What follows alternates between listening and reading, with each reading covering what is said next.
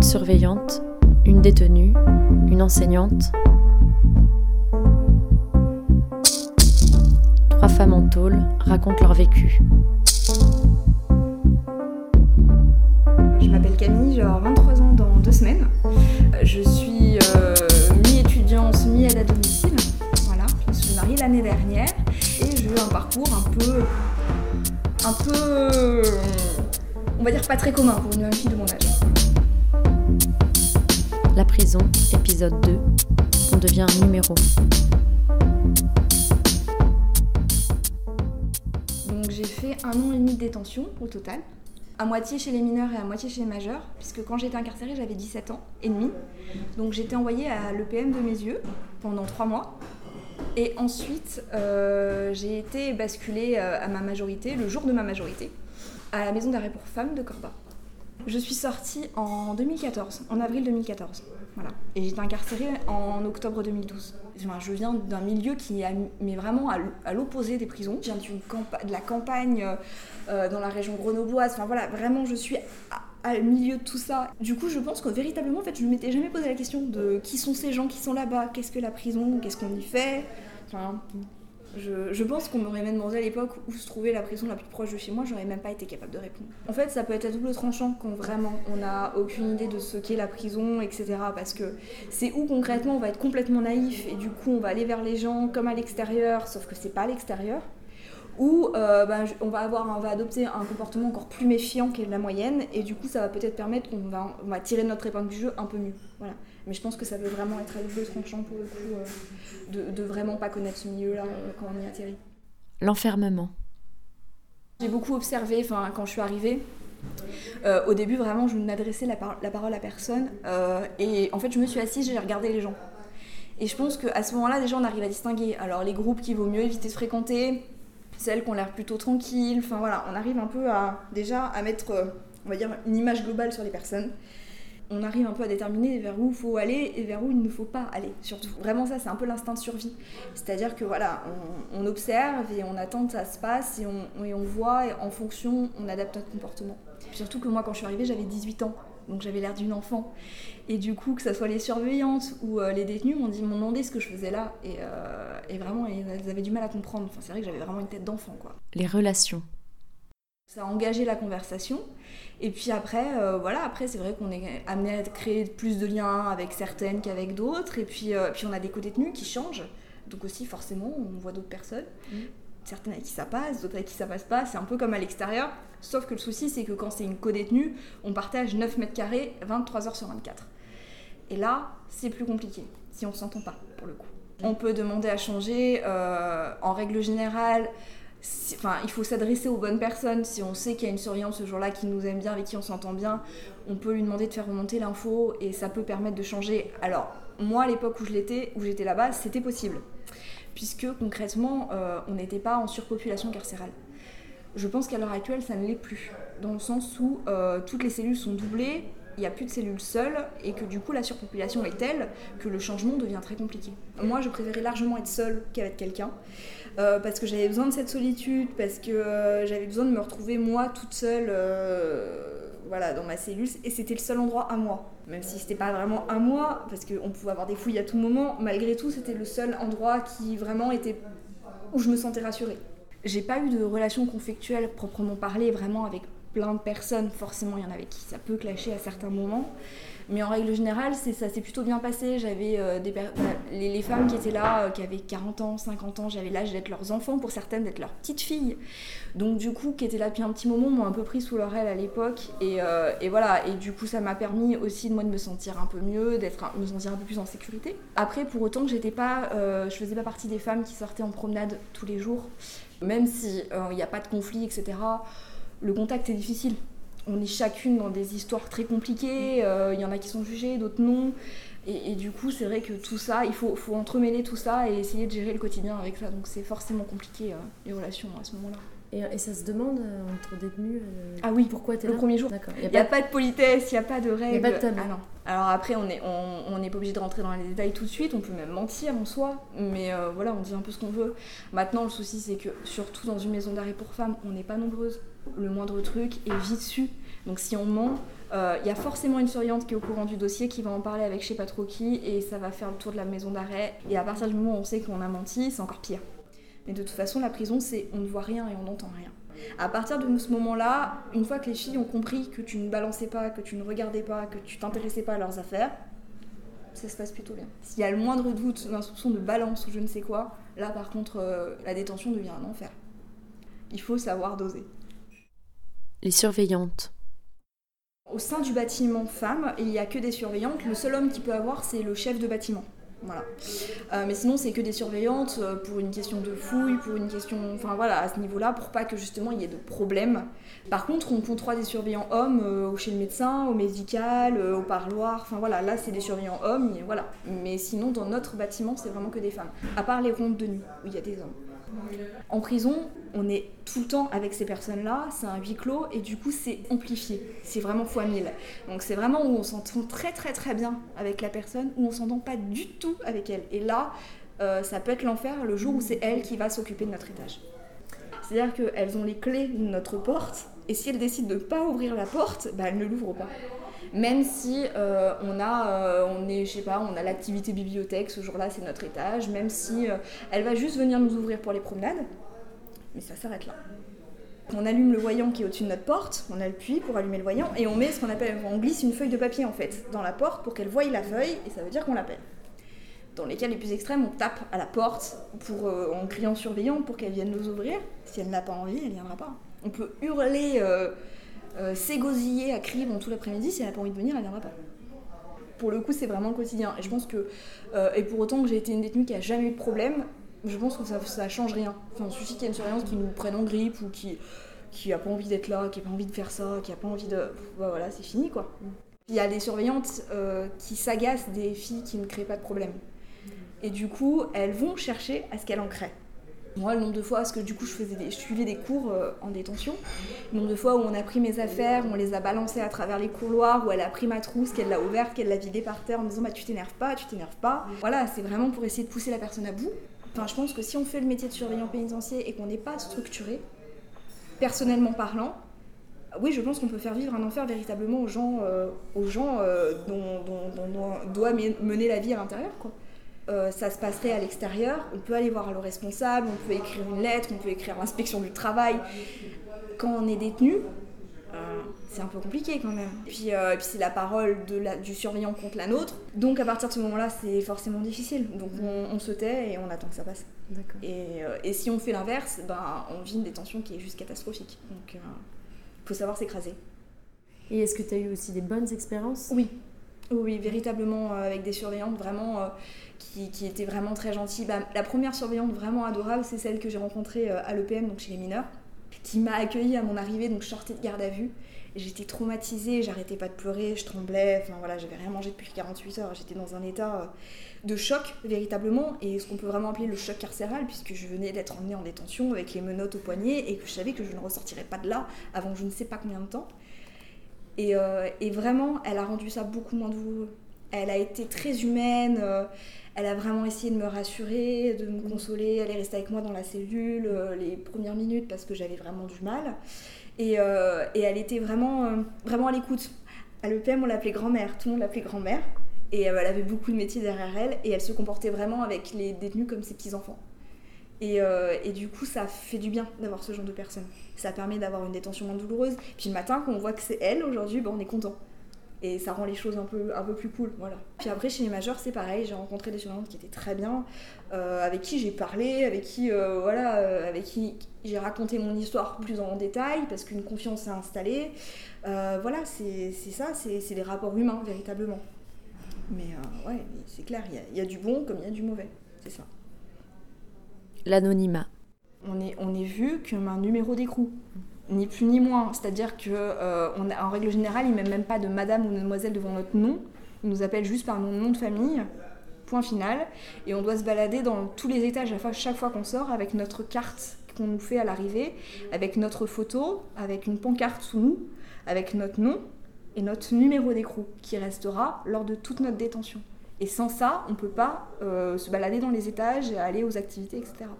C'est notre carte d'identité au sein de la détention. On a l'impression de... Enfin, pour moi, je n'étais plus une personne, j'étais une détenue. Point. Voilà, une détenue, un numéro d'écrou, un nom de famille, et c'est tout voilà, notre vie nous appartient plus, notre quotidien nous appartient plus, c'est tout millimétré. On attend devant une grille, on attend que la surveillante nous voie euh, à la caméra, on nous ouvre une porte, on passe la porte, on nous ouvre une deuxième porte, on nous ouvre une troisième porte pour arriver à descendre l'escalier, ou nous ouvre une quatrième porte, une cinquième porte, tout ça pour arriver dans le hall. Et c'est vraiment, en fait, on a l'impression qu'on va mourir là. L'attente. Quand on est jugé, qu'on rentre et qu'on est jugé, qu'on sait déjà la peine qu'on a à faire, on sait que voilà, il nous reste tant à faire, c'est comme ça, bon, ok. Quand on rentre et qu'on est prévenu, et que du coup on n'a pas de jugement ni de peine, c'est là que c'est compliqué, parce que du coup, euh, on a l'impression qu'on va jamais en sortir. Mais moi-même, je ne sais pas comment je peux me qualifier à l'heure actuelle, parce que je suis libre, mais en même temps en attente de jugement. Pour le coup, en plus, moi j'ai été acquittée au premier procès. Donc du coup, vraiment, je ne sais pas du tout comment me situer euh, personnellement parlant euh, au niveau justice en fait. On est à moitié quoi, ce qu'on dit, on est vraiment à moitié. Les cours. À la MAP de Corba, on avait un, professeur de l'éducation nationale qui donne des cours, euh, donc de tout niveau, aux femmes, euh, du coup en détention, et du coup il adapte son programme selon euh, les va-et-vient des femmes et des, inscrits. Et moi, il m'a remis dans le circuit scolaire. Je pense que clairement, je ne l'aurais pas eu, je n'aurais jamais repris mes études. Jamais c'était, ça a été vraiment pour moi euh, un ange gardien. Je suis encore en contact avec lui, on se voit régulièrement. Euh, enfin voilà, c'est, euh, c'est vraiment, vraiment quelqu'un qui m'a beaucoup aidé. C'était la première année, on passait un CAP vente. Donc c'était le premier test en France. On passait un CAP vente complet. Donc c'est-à-dire que même si on ne faisait pas d'expérience de stage, on l'avait en totalité. Donc c'était un vrai diplôme. Je m'y suis inscrite, j'ai passé mon CAP vente que j'ai obtenu. Moi, par la suite, euh, ayant une très bonne note au CAP vente, il m'a dit que c'était dommage que je m'arrête là. Et du coup, j'ai commencé à préparer mon bac. Voilà, mon bac euh, euh, sanitaire et social. Du coup, il me faisait descendre pour pas que je sois en cellule. Il me mettait au fond de la classe. Il donnait cours aux autres. Et puis, quand elle faisait un truc, il venait me voir pour m'aider dans mes cours de maths, de machin, de trucs pour le bac et repartait euh, faire le cours pour les autres. Et du coup, moi, j'étais toujours au fond de la classe toute la journée pour que je sois avec, euh, avec une classe, en fait. Bah, c'est parce que ça permet de stimuler, mentalement parlant, parce que, on, enfin, c'est-à-dire qu'on n'est plus en contact avec quasiment personne. Donc, c'est-à-dire qu'à part la télé, qui est devenue notre meilleure amie, euh, on, se, enfin, mentalement, on, se ralentit quand même si on ne stimule pas un minimum. Et du coup, ça permet d'avoir des débats, de rester ancré dans la société et puis de, voilà d'échanger euh, différents points de vue. Enfin voilà, c'est vraiment euh, d'être avec des, filles qui viennent des fois d'horizons complètement différents et du coup chacune donne son opinion, son point de vue, sa manière de penser, etc. Et, et du coup, c'est vachement cool. Le corps. Alors le vendredi, il y a des cours de sport dans le gymnase, mais c'est en commun avec les hommes. Donc moi j'y allais pas du tout. Et sinon, il y a une salle de sport en fait à la MAF. Euh, sauf que, allez, euh, alors il y a trois vélos, il y en a qu'un qui marche, il faut pédaler à l'envers. véritablement, il y a un rameur, il y a un step, je crois, et, euh, c'est tout. Donc, et on y va une fois tous les mois, donc ça, ça aide pas à compenser la perte musculaire, etc. Quoi. Mais ça, on se rend pas compte en fait quand on est dedans. Moi, je m'en suis rendu compte quand je suis sortie. Hein. J'ai pris 20 kilos. Euh, pendant ma, détention. Ma mère m'a vu grossir, elle me l'a pas dit parce que moi je le voyais pas. Du coup, pour ne pas me vexer, elle m'a acheté des vêtements plus grands, mais elle me l'a pas dit, elle a coupé les étiquettes. L'argent. On a ce qu'on appelle un pécule, donc un, pécule cantinable, donc c'est l'argent qu'on a, on le bloque pour la cantine, donc on met, un, on met un bon tous les débuts de semaine pour bloquer cet argent. Et après, on a un catalogue avec des références euh, et, chaque semaine, on fait ce qu'on appelle un bon de cantine, donc avec la référence, le nombre de produits qu'on veut, etc. Et toutes les semaines, on nous livre en fait de ces produits-là. Euh, alors en sachant que chaque prison a son catalogue de cantine, donc il y a des trucs qu'on va trouver chez d'autres euh, et pas chez d'autres prisons. Il y en a qui ont de la viande, il y en a qui en ont pas. Enfin voilà, c'est très aléatoire. C'est très cher aussi. C'est beaucoup plus cher qu'à l'extérieur. Donc on ne fait pas les courses comme on les fait dehors. Les produits par exemple sanitaires, les gels douches, les brosses à dents, tout ça, c'est très très très cher. On a ce qu'on appelle le pack, euh, le pack mensuel, donc avec le nécessaire papier toilette, brosse à dents, un paquet de serviettes hygiéniques, le nécessaire de la javel pour le ménage, euh, voilà. Mais du coup, celles qui n'ont rien d'autre, euh, donc elles, en gros, elles ont ce pécule indigent qui leur permet de pouvoir avoir le, frigo et la télé. Mais à part ça, bah, elles ne peuvent pas cantiner, donc il faut qu'elles travaillent à l'intérieur, mais les listes de travail sont surchargées, donc il n'y a pas de la place pour tout le monde. Donc tout le monde ne peut pas travailler. Et, et du coup, forcément, c'est très, très inégal. La nourriture. selon les prisons, c'est ou à la gamelle, donc c'est-à-dire à la louche, le plat, c'est fait dans des grosses casseroles, ou en barquette. À Corba, c'était en barquette. Donc généralement, c'est meilleur quand c'est en casserole qu'en barquette. Parce qu'en barquette, c'est réchauffé, réchauffé à chaque fois, en sachant qu'ils servent d'abord les hommes. Du coup, c'est tout conden- enfin la condensation dans le plat est énorme, donc c'est tout mou. Euh, et puis en sachant que nous, du coup, ils stockent notre nourriture à côté des poubelles à Corba. Donc le pain tombait et les surveillantes les ramassaient et remettaient dans le sac. Dans nos plats, on a trouvé un peu tout ce qui est possible et d'imaginable. Moi, j'ai trouvé une dent sur pivot une fois, des chewing-gums, des excréments de souris dans le pain. Ça, c'est plus que régulier. Enfin voilà quoi, c'est euh, tout plein de petites choses qui donnent très envie de manger. Le compagnon. Quand t'es dedans, tu, tu fais ta journée les unes après les autres et tu attends. Puis c'est comme ça. Et tu te fais, tu te fais à, à cette idée. Et tu, te- il faut que chaque. Enfin, je pense que véritablement pour tenir le coup, il faut trouver la chose à laquelle se raccrocher. Je pense qu'on a.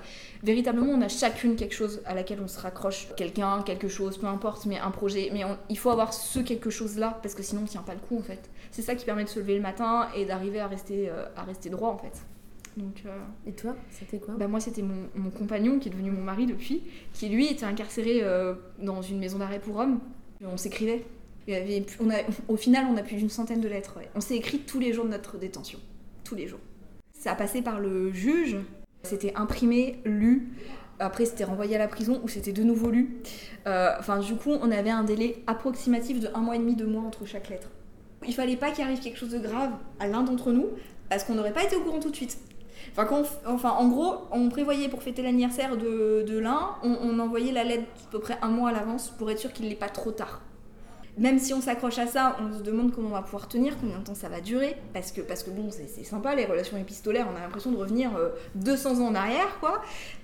Mais ça fait pas tout, quoi. Ça fait pas tout, et, euh, et du coup, c'est quand même très compliqué de tenir comme ça. Puis en plus, ben, pour lui, c'était une première expérience carcérale, tout comme moi, vraiment, euh, chez les hommes. Donc moi, je me faisais beaucoup de soucis aussi. On peut pas tous dire dans les lettres comme c'est lu. Et du coup, ben voilà, on est toujours en inquiétude, on sait jamais trop. euh, voilà, c'est. euh, La sortie. Donc en fait, ce qui s'est passé, c'est que moi, euh, mon avocate à l'époque avait posé une demande de mise en liberté. Et en fait, euh, je n'étais même pas au courant que cette demande était en cours. Un matin, à, 10h, la surveillante est venue me chercher en cours en me disant que vous êtes libérable. Donc en gros, je sortais là, maintenant, tout de suite, quoi. Sans, sans que je m'y attende, mais absolument pas. Une sorte de choc à l'envers. Ah mais à complet. Qu'est-ce que je vais faire de ma vie Mais où est-ce que je vais? En plus j'avais plus de logement. Donc euh, voilà, j'étais pas Lyon. Donc euh, on m'avait trouvé un foyer sur Lyon. Donc j'ai fini en foyer. Je ressors sans un centime, j'ai plus rien. Parce que je vivais en appartement avec mon conjoint, donc je n'ai plus rien du tout. Et voilà, et je sors et, euh, et là, bah là, faut, faut, faut tout recommencer à zéro quoi. Le mariage. Bon, en fait, ce qui s'est passé, c'est qu'on a eu notre premier jugement. Donc tout de suite, on s'est dit c'est bon, on va pouvoir avoir nos parloirs. Sauf qu'un appel a été formé et qu'on a continué à nous refuser nos parloirs. Trois ans et demi passés. Sauf que bon, le premier procès avoir- avait eu lieu, honnêtement, on voyait difficilement ce qu'on pouvait se dire, les raisons, etc. Mais ça bloquait. Du coup, on a fini par se poser la question comment est-ce qu'on peut tenter de contourner ça? Et on a appris, par pur hasard, que le mariage était un droit auquel- de- on ne pouvait pas nous enlever. Le mariage est un droit. Point. Donc en fait, on n'avait pas besoin de demander l'autorisation du, du tribunal. Donc on a fait les démarches en été de l'année dernière, en été 2016, et on s'est marié le 22 septembre 2016 à la prison où il est incarcéré. Je suis arrivée dans la prison dans ma robe de mariée. Euh, J'avais mes amis qui avaient fait le déplacement, qui avaient posé leur jour, qui m'avaient accompagnée. Mes copines avaient été avec moi le matin pendant qu'on me maquillait, qu'on me coiffait. Enfin, J'avais l'impatience d'un mariage, donc le stress d'un mariage, et aussi le stress d'un premier rendez-vous. Ça faisait tellement d'années en fait que du coup, euh, puis physiquement, enfin bon, lui il a pas trop changé, mais bon, moi j'avais quand même 17 ans, euh, j'en avais 22, enfin euh, physiquement j'avais quand même eu une évolution aussi. Enfin, du coup, il y a tout ça quoi. Puis, et puis on se pose forcément la question est-ce que ça sera toujours pareil Est-ce qu'on va toujours s'entendre aussi bien? Est-ce que ça va, ça va revenir comme si. euh, voilà. Donc forcément, on a cette angoisse-là. Et ça s'est bien passé Très bien. Ouais. C'est- bon, tout de suite, on a su que c'est- on avait pris la bonne décision dès qu'on s'est vu, ouais.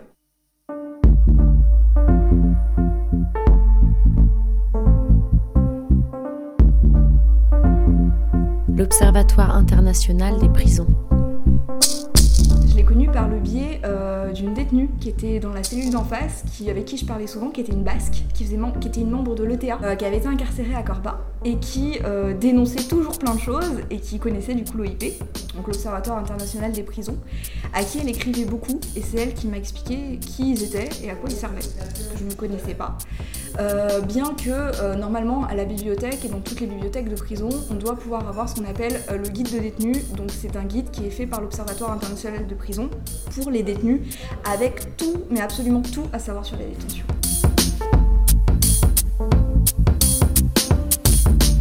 Aussi bizarre que ça puisse paraître, qu'on nous envoie là-bas, on a l'impression qu'on n'a plus de. Enfin, c'est la première vision qu'on a des choses. On est là-bas, privé de liberté, parce qu'on a fait quelque chose ou pas, enfin voilà, qu'on est en attente. Et du coup, on ne pense pas forcément avoir des droits.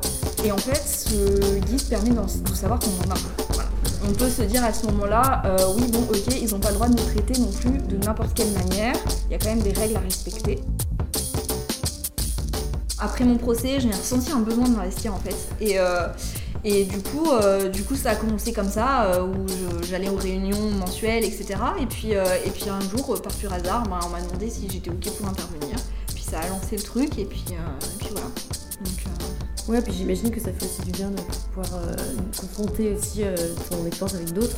Bah c'est ça, et puis, et puis je me dis, enfin, j'ai cet atout, on va dire que c'est un atout, qu'on ait plusieurs à intervenir et qu'on demande, d'après vous, qui est la personne qui a fait de la détention, on ne répond jamais que c'est moi. Mais jamais, mais vraiment jamais. C'est important d'arriver à casser ces, clichés là euh, qu'on a à chaque fois. Celui qui va en prison, il parle mal, il s'habite en survêt, de basket, il crache par terre et. Euh, enfin voilà. Il faut arriver à casser ces clichés là et du coup c'est vrai que c'est très bien parce que du coup les gens sont ah oui non et d'un coup là on arrive à avoir leur attention et ils m'écoutent ça peut permettre d'enclencher déjà cette, réflexion. Moi, c'est toujours ce que je répète. ça peut arriver du jour au lendemain, ça peut toucher n'importe qui.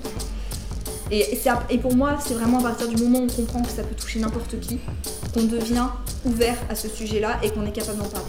C'est vraiment à partir de ce moment-là.